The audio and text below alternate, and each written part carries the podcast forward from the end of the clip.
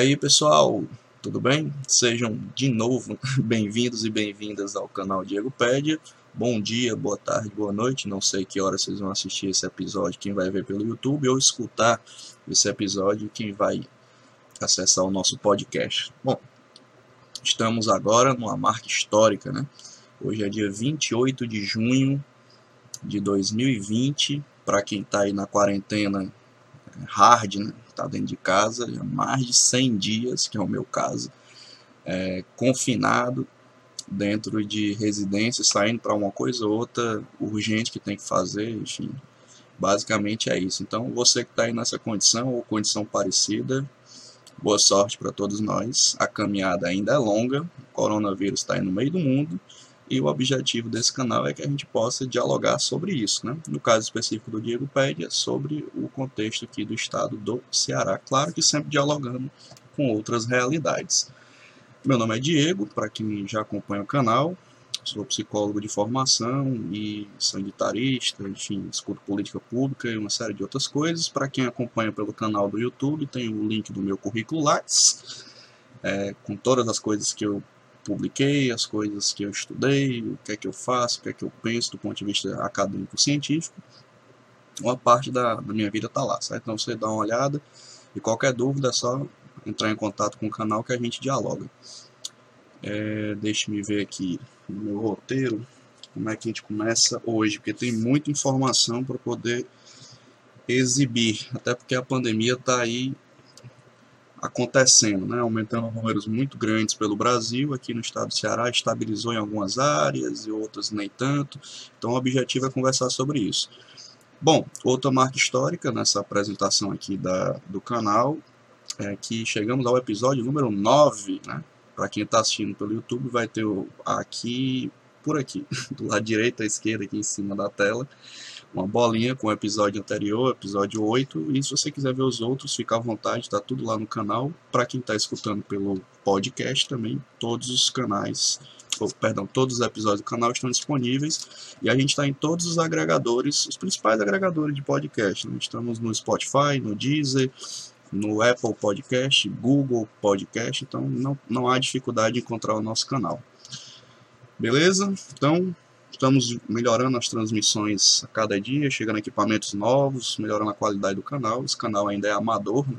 e estamos aprendendo todo dia como é que faz. Então, se meu cachorro começa a latir, os passarinhos cantarem, barulho aqui no, no ventilador não se incomode, faz parte da vida. O importante é passar uma mensagem.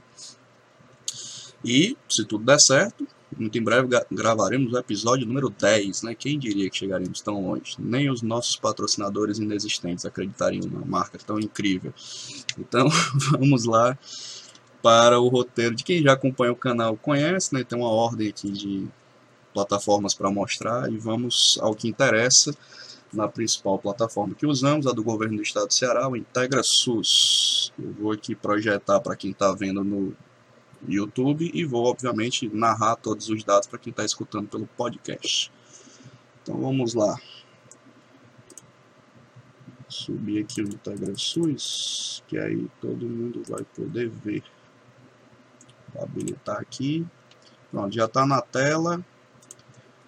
Vou pôr a minha câmera aqui no cantinho.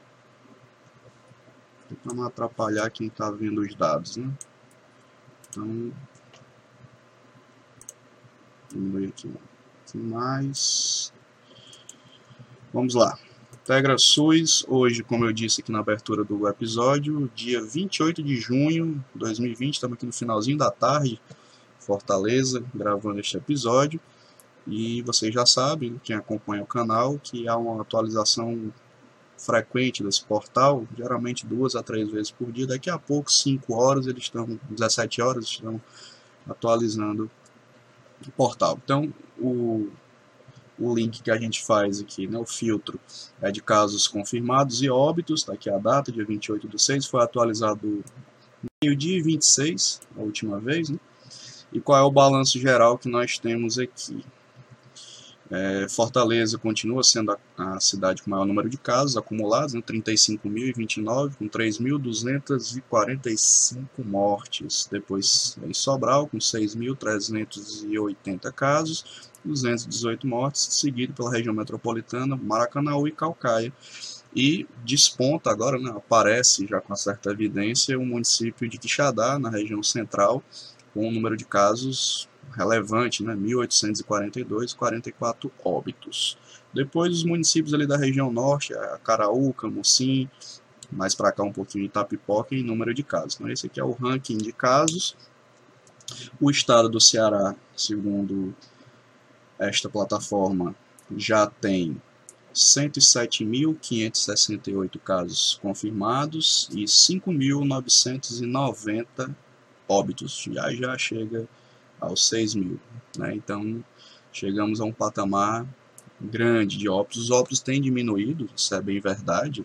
A curva tem diminuído na maior parte dos municípios, mas não tanto que dê para relaxar a guarda. A mesma coisa, de forma desigual, os casos também estão diminuindo consideravelmente, principalmente em Fortaleza, mas como discutimos aqui nos episódios anteriores, isso pode ser ainda um efeito é, não computado do que virá após a reabertura econômica, que Fortaleza foi o município que começou a reabertura primeiro. Né? Então, esse mês de junho é um termômetro. Né? Vamos sentir agora em julho se os casos vão subir de forma vertiginosa ou não. Né? A, a previsão desse canal é que sim, vai haver subida de casos, eu só não sei quantos, né? E, e nem que impacto isso vai ter no sistema. Então, julho dirá o que de fato vai acontecer e a gente faz as devidas análises quando isso chegar. Ok? Então, em termos de testes, né? Nós vamos falar já já de testes no Brasil. Aqui do estado do Ceará é um dos que mais testa, salvo engano, o estado que mais testa, proporcionalmente para a sua população. Tem 263.749 testes feitos. Vamos abrir aqui para ver o demonstrativo é, de como é que está distribuída essa testagem. Né? E a maioria dos testes são testes rápidos, né? 182.283, depois PCR 75.075, depois teste sorológico com 6.630. E aí tem outro aqui bem pequenininho de eletroqui eletroquimiolume com 9 testes. Então, a maior parte dos testes do estado são testes rápidos, o que é um pouco problemático, porque a gente já conversou em episódios anteriores que o teste rápido tem limitações de uso. Então não se sabe se todos os municípios estão conseguindo fazer um controle, inclusive, de falso positivo e falso negativo. Seguindo para frente, taxa de letalidade 5.6, ainda é uma taxa que inspira cuidados no estado do Ceará. E os famosos casos recuperados, né, que a gente discute aqui no canal com muita calma, porque a testagem ainda é baixa no Brasil e se testa pouco, inclusive, para fazer a contagem de recuperados. Basicamente se conta os dias que as pessoas saem da internação, né, os 15 dias, 14 dias, dependendo do caso, e depois que a pessoa está de alta, ela está recuperada, né? E não há testagem depois para ver como é que está o vírus no sistema da pessoa. Mas, tirando isso, vamos comemorar que o número está certo, né? vamos acreditar nisso. Então são 82.653 pessoas recuperadas da Covid. Ainda a ver, né, segundo os estudos que estão revelando, por quanto tempo dura essa imunidade. E aqui tem um óbito nas últimas 24 horas, mas a gente já conversou sobre esse dado, é um dado provisório, que podem chegar ainda outros registros nessa data de hoje. Então esse aqui é o panorama geral, Vamos agora para os outros indicadores, para que a gente possa é, dar uma passeada aí nos números. Né? Um indicador que a gente sempre olha aqui é o histórico de internações, é um dos critérios, inclusive, para a reabertura econômica do Estado. E aqueles velocímetros né, que aparecem aqui na tela para quem está acompanhando pelo YouTube e eu vou, obviamente, dizer os dados para quem está acompanhando pelo podcast. Então, aqui os dados do estado inteiro, né, na, na data de hoje, a taxa de ocupação de UTI pública e privada está em 69,65% e a taxa de enfermaria é 44,26%. Como eu venho alertando aqui nos vários episódios, essa taxa, principalmente a de UTI, está no limite. Né? A gente está perto de 70% de ocupação de leito de UTI.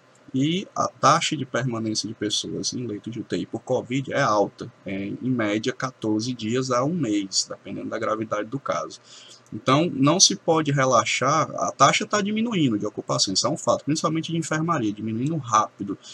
Só que inspira cuidado olhar para esse dado de uma forma crítica, porque é, rapidinho, porque os casos sobem de forma em progressão geométrica, né, em, em escala logarítmica, que a gente já conversou aqui em outros episódios. Então, 70% não é um número, na verdade 69,65% não é um número folgado. Né? Folgado é ali perto de 50% para pensar em tranquilidade. Então, os dados de ocupação de UTIs e enfermaria inspiram cuidados. E é verdade que os números estão mostrando que há menor procura pelos serviços de saúde. A aguardar, a aguardar o efeito da reabertura nesse mês de junho, até porque Fortaleza começou na primeira semana a reabertura econômica. Ok, então vamos aqui ver como é que estão os casos. Isso aqui já foi, já foi também. O perfil de casos e óbitos continua semelhante ao dos episódios anteriores, né? a população ali na faixa de 20 a 50 e poucos anos, a maioria da, do, dos infectados, os óbitos também sobem um pouco ali para perto de 60 anos de idade, e a, a média por população continua sendo, sim, é, a, a maioria do, do atual extrato, né, tanto de contaminados quanto de óbitos, da população mais pobre é, do estado e dos municípios assim distribuídos, majoritariamente, sim, a população parda e negra. Okay? Vamos agora ver os dados aqui de contaminação por profissionais de saúde, contaminação e óbito, né? Aqui do estado inteiro, o município que tem o maior número de profissionais atingidos é Fortaleza, com 6.376 casos e 11 óbitos. Depois vem Sobral, na mesma linha dos casos regulares, né, dos usuários, dos pacientes, também tem seguido os profissionais. Sobral, 555 casos de contaminados, ainda nenhum óbito. Depois vem Calcaia, com 538 profissionais infectados. Depois Maracanaú, com 189 e um óbito. Então, felizmente poucos óbitos, mas muitos profissionais contaminados. Né? Isso quer dizer um debate fundamental sobre o que será o depois da Covid, né? até porque não se sabe exatamente quais são os efeitos que esse vírus deixa no corpo das pessoas, até que nível de comprometimento os profissionais terão na sua vida laboral. É, no total, né, são 11.564 profissionais infectados. O Brasil também lidera a quantidade de profissionais infectados, muito também pelo atraso da entrega de EPIs no começo da, da pandemia, e isso também acontece ainda hoje em alguns municípios. No total, são 26 óbitos de profissionais de saúde, uma taxa de 0,2 e aproximadamente aqui 10.819 profissionais recuperados. A gente sempre mostra aqui em todos os episódios o ranking das profissões, né? Continua mais ou menos a mesma coisa dos episódios anteriores com relação aos casos confirmados, né? Continua sendo técnicos auxiliares de enfermagem, depois enfermeiros, depois médicos, e aí depois saem as outras profissões aqui. O que mudou do episódio passado para cá foi que os médicos se igualaram aos técnicos e auxiliares de enfermagem no número de mortos, né? Depois vem enfermeiros em terceiro lugar, depois condutores de ambulância e por aí vai com as demais profissões, certo? com oito casos para médicos e oito casos para técnicos auxiliares de enfermagem. O perfil de óbitos continua semelhante da vez passada e de infectados também, é, majoritariamente feminino. Né? As mulheres, pessoas de sexo feminino são as mais contaminadas. É, no perfil aqui aparecente deste desta plataforma. Então, aqui já foi. vamos para o outro indicador. Para poder conversar aqui. É, vamos passar a olhar a partir do episódio de hoje essa aba aqui chamada Análise da Flexibilização, até para poder dialogar com outros dados, que são os dados oficiais do governo do estado. A gente vê aqui como é que está, segundo os dados oficiais, a percepção da, do impacto da flexibilização na reinfecção de pessoas ou não. Está carregando aqui para quem está assistindo pelo YouTube e eu vou dizer os dados. Obviamente para quem está ouvindo pelo podcast. Carregou, óbvio que eu não vou dizer todos os dados, são muitos dados, o episódio já fica maior do que ele tem sido, né? Então, vamos lá.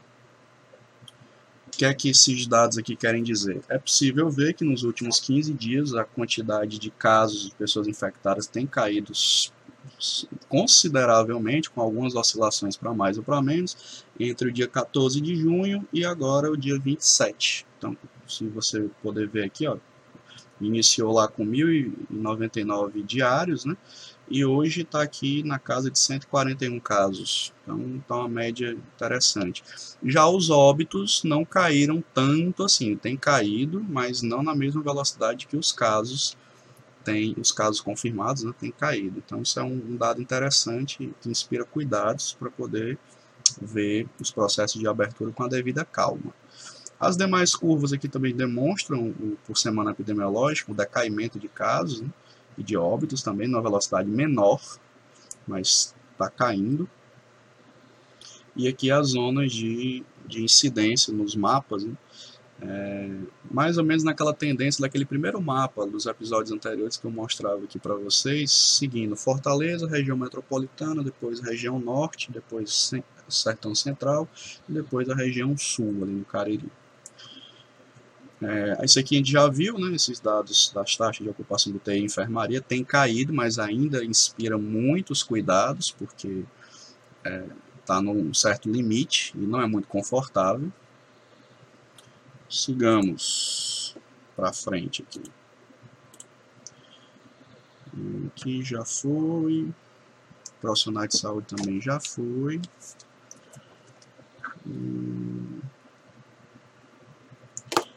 Agora vamos ver o boletim epidemiológico das, da Secretaria Estadual de Saúde, porque tem uns dados interessantes. Né? É, Fortaleza, acho que hoje ou foi ontem, né, o governador fez um novo decreto e nesse documento, só listar aqui os municípios, né? É, alguns municípios do interior estão em lockdown ou isolamento é, social rígido, da forma que vocês acharem melhor. São eles, né? Juazeiro do Norte, Sobral, Barbalha, Crato, Brejo Santo, Tianguá e Iguatu, porque os casos têm aumentado substancialmente nessas regiões inclusive anunciado já ampliação de leitos, respiradores chegando da China para reforçar o combate ao coronavírus nesses municípios. E aí o que, é que acontece? No último boletim da Secretaria Estadual, que é o que eu vou projetar agora para quem está vendo no YouTube.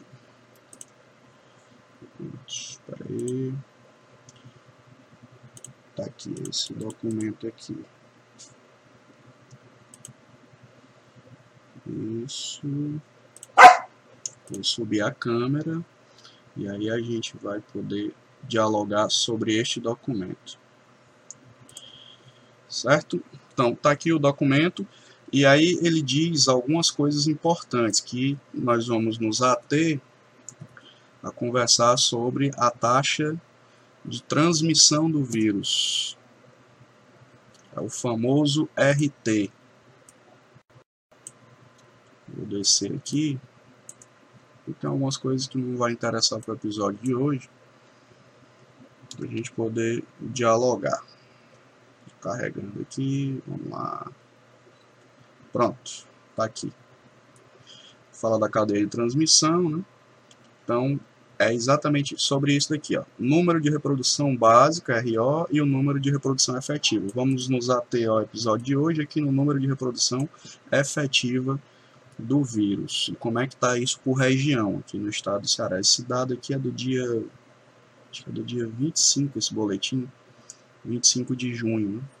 Né? Vamos lá, como é que está a curva do RT no estado? Ela tem caído, você pode ver aqui, e o que isso significa na visão da Secretaria Estadual de Saúde?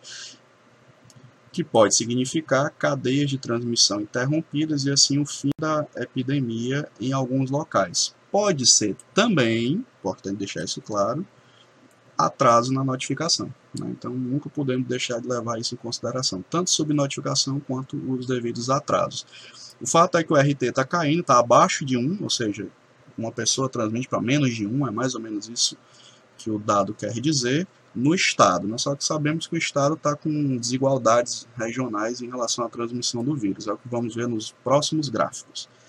Essa aqui é a curva do RT de Fortaleza, houve uma queda gigantesca aqui, depois estabilizou e depois continuou caindo ao longo dos dias. É que o númerozinho dos dias aqui está pequeno, não dá para você ver. Então, está aqui também abaixo de 1. O que é que isso quer dizer? A mesma coisa do estado, né? que cadeias de transmissão podem ter sido interrompidas, né? então pode significar que Fortaleza está perto do fim da fase mais dura da epidemia, isso julho e agosto nos dirão, é, e a saber ainda o resultado do, da abertura econômica que está sendo feita em Fortaleza. É, e a região norte, por exemplo. Aqui você vê, a região norte, principalmente Sobral, né, que o número de casos tem subido bastante. O RT ainda está aqui perto de 1, é o que esse gráfico aqui quer dizer. Né? E o que é que isso significa? É que é, que, é que a secretaria está concluindo aqui na região norte. Né? Para essa região, é primordial identificar que ADS e municípios estão em epidemia para focar medidas de prevenção, porque o RT ainda não está muito tranquilo, né? então significa que há ainda um, um risco de transmissão é, elevada na região norte. Mas claro que a região é grande, né? tem municípios como Sobral, que o RT está alto, né? e outros talvez tenham com o RT um pouco menor. Região de Limoeiro e litoral leste. O RT baixando aqui, mas ainda está perto de aqui, um pouquinho acima de 1. E o que é que significa? Manutenção das cadeias de transmissão com transmissão lenta e arrastada. Certo? É uma região que também inspira cuidados. Próximo RT é do Cariri, na região sul, Ramos de Juazeiro do Norte, Redondezas, RT também caindo, porém ainda acima, um pouquinho acima de 1 aqui. E o que aqui significa? Manutenção de cadeia de transmissão, também com transmissão lenta e arrastada, também inspira cuidados. E no Sertão Central, Quixadá e região, nós temos aqui o gráfico com RT caindo, mas ainda um pouco acima de 1, e significa a mesma coisa das outras regiões, né? manutenção de cadeia de transmissão com transmissão lenta e arrastada, ou seja, ainda há muitos focos de transmissão no estado do Ceará, o que inspira cuidados, inclusive na manutenção desses lockdowns que estão sendo feitos, é, por assim dizer, né? é, nos diversos municípios. Então esse dado já foi, vamos agora para o próximo dado. Como vocês viram aqui, pelo quem assiste pelo YouTube, aquela análise da retomada né, é, que o governo faz, eu tenho dito aqui em episódios anteriores, desde o primeiro anúncio de retomada, que eu considero a retomada apressada, né? em 15 a 20 dias pelo menos, deveria ter sido de 15 a 20 dias depois da primeira fase que foi iniciada, principalmente aqui em Fortaleza. Dito isto, né, um estudo recente da Universidade de Oxford mais ou menos caminha nesta linha, né, de dizer que as capitais que estão abrindo, estão abrindo de forma apressada. Eu não estou querendo dizer que as medidas tomadas de, de prevenção e de controle não foram eficazes. Inclusive, esse mesmo estudo reconhece que essas medidas ajudaram bastante a redução do número de casos e do número de óbitos. Porém, nem todos os critérios de reabertura da OMS foram respeitados. Então, isso confirma o quê? Na prática, que sim, a retomada foi apressada é, a gente ainda não sabe o efeito que isso vai ter, né? Então, por isso está sendo monitorado, mas a tese deste canal, de alguma maneira, está confirmada. Então, eu espero que seja o menor estrago possível, né? que não, dispare o número de casos novamente, como é uma possibilidade de se acontecer. Aí vamos mostrar o estudo para que vocês fiquem sabendo. Quem assiste pelo canal do YouTube, vou deixar o link lá do estudo da Universidade de Oxford, para que vocês possam é, ver. Tá aqui o estudo, vou subir aqui a minha câmera, pronto. É esse daqui, ó. É, deixa eu abrir aqui, para poder manipular o documento. Pronto, tá aqui, ó. Bem simples, né? O Brasil está pronto para flexibilizar a medida de resposta ao Covid-19? E aí os pesquisadores fizeram análise de vários dados. Esse documento está aqui no site da Escola de Governo de Oxford. Carregando aqui para vocês poderem ver. Está aqui ó, o nome do estudo em inglês, está aqui o site. Vou deixar o link na descrição do canal do, do YouTube. Você que está escutando pelo podcast também não há dificuldade de encontrar. Então você pode ir lá no canal também baixar o link para você. Em resumo, está escrito aqui, é que, digamos assim, as capitais, né? Quais foram as capitais citadas nesse estudo? Vamos dizer aqui. É, tá aqui. Fortaleza, a cidade em que eu moro, vive, onde esse canal é gravado.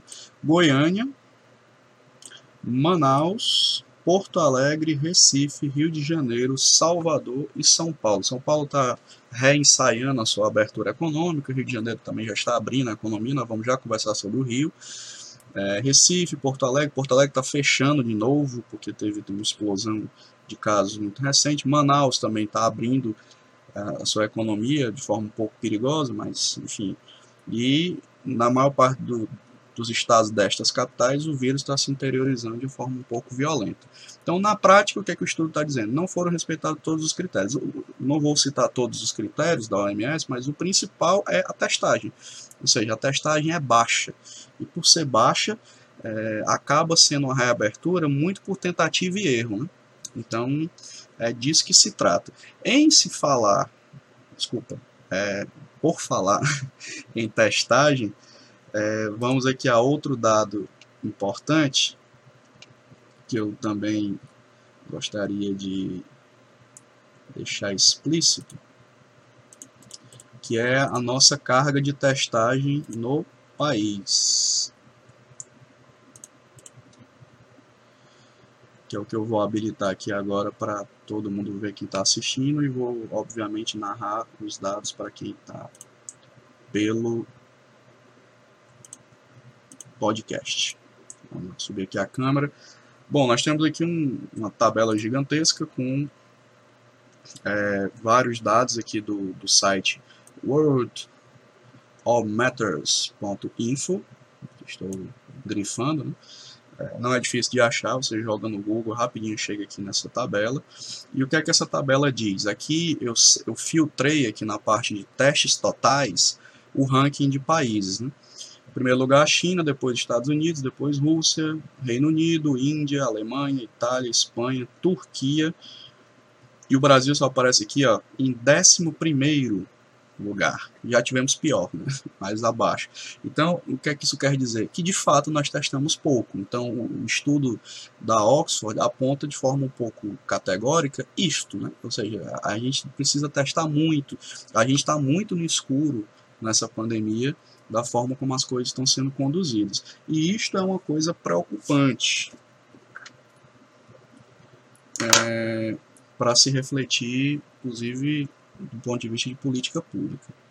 Vamos a outro dado importante para concatenando esse raciocínio, que a gente sempre discute aqui no, no canal, que são os dados de mobilidade, ou seja, para a gente ver como é que está o nível do nosso isolamento social, distanciamento social, da forma que vocês acharem melhor chamar. Está aqui os dados de mobilidade, os dados são de 23 de junho de 2020, é o último dado disponível aqui pela Google. Então, vamos dar uma passada aqui para podermos avaliar. Esse aqui é o relatório do Brasil, né? Temos aqui uma redução de 40% de mobilidade em relação ao varejo de lazer, menos 2% em relação a, mercados e farmácias, que são serviços essenciais, portanto a redução de mobilidade é menor. E da Parques, menos 40%. Isso quer dizer o quê? esses menos, 30, desculpa, menos 39% e menos 38% aqui embaixo, de que o isolamento social está diminuindo drasticamente nas várias capitais do país e nas demais cidades. Mas vamos aqui para o estado do Ceará, que é o que interessa para este canal, ver como é que tá. Tá baixando um bocado viu? o nosso isolamento social aqui, ó, varejo de lazer menos 44%, isso aqui já foi menos 70%, menos 67, agora está menos 44. É, e da Parques ainda está um número razoável, menos 71%. Né? Então, assim, nós estamos perdendo isolamento social. E é até razoável que se perceba esse número, porque fica até difícil para as pessoas entenderem. Está liberando comércio, por que, eu tenho que ficar em casa? Né? Então, fica difícil juntar esses dois fatos na cabeça das pessoas, que era um movimento natural que a gente já esperava e disse aqui nos episódios anteriores do canal.